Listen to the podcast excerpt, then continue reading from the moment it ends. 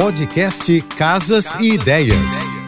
Dicas de arquitetura e design para decorar sua casa com Manu Miller. Banheiro sem ventilação é um problema, pois apresenta algumas desvantagens, como a umidade e a falta de iluminação. Mas calma, que para tudo nessa vida tem solução. Indico nesses casos a instalação de um exaustor. Outra opção seria a grade de ventilação. Ela não precisa de energia e se torna uma opção mais econômica. Invista em materiais resistentes à umidade. Prefira revestimentos como azulejos e porcelanatos. Um toalheiro elétrico também é bem-vindo. Além de secar as toalhas, vai deixá-las bem quentinha. Banheiro sem iluminação natural precisa de uma boa iluminação no teto e em pontos de luz ao redor do espelho. Um toque de natureza no banheiro é essencial. As plantas ajudam a renovar o ar. Samambaia, lírio da paz e espada de São Jorge se dão bem em ambientes úmidos e sem incidência de luz.